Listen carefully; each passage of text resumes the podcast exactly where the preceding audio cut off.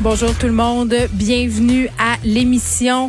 Avant euh, de s'en aller au point de presse, point de presse qui sera un petit peu euh, particulier aujourd'hui puisque ce sera euh, le docteur Horacio Arruda qui sera à la barre pour nous parler des fameux tests parce que bon, hier on nous a promis d'accélérer la cadence de tests pendant qu'ils s'installent, je les vois sur ma télévision qui sont en train de s'installer pour ce point de phase. Sachez qu'on va faire un retour sur la réouverture des écoles parce que ça soulève encore beaucoup de questions et plusieurs parents ne savent pas sur quel pied danser. On a reçu aussi des lettres des différents établissements. On en reparle, mais avant, allons au point de presse.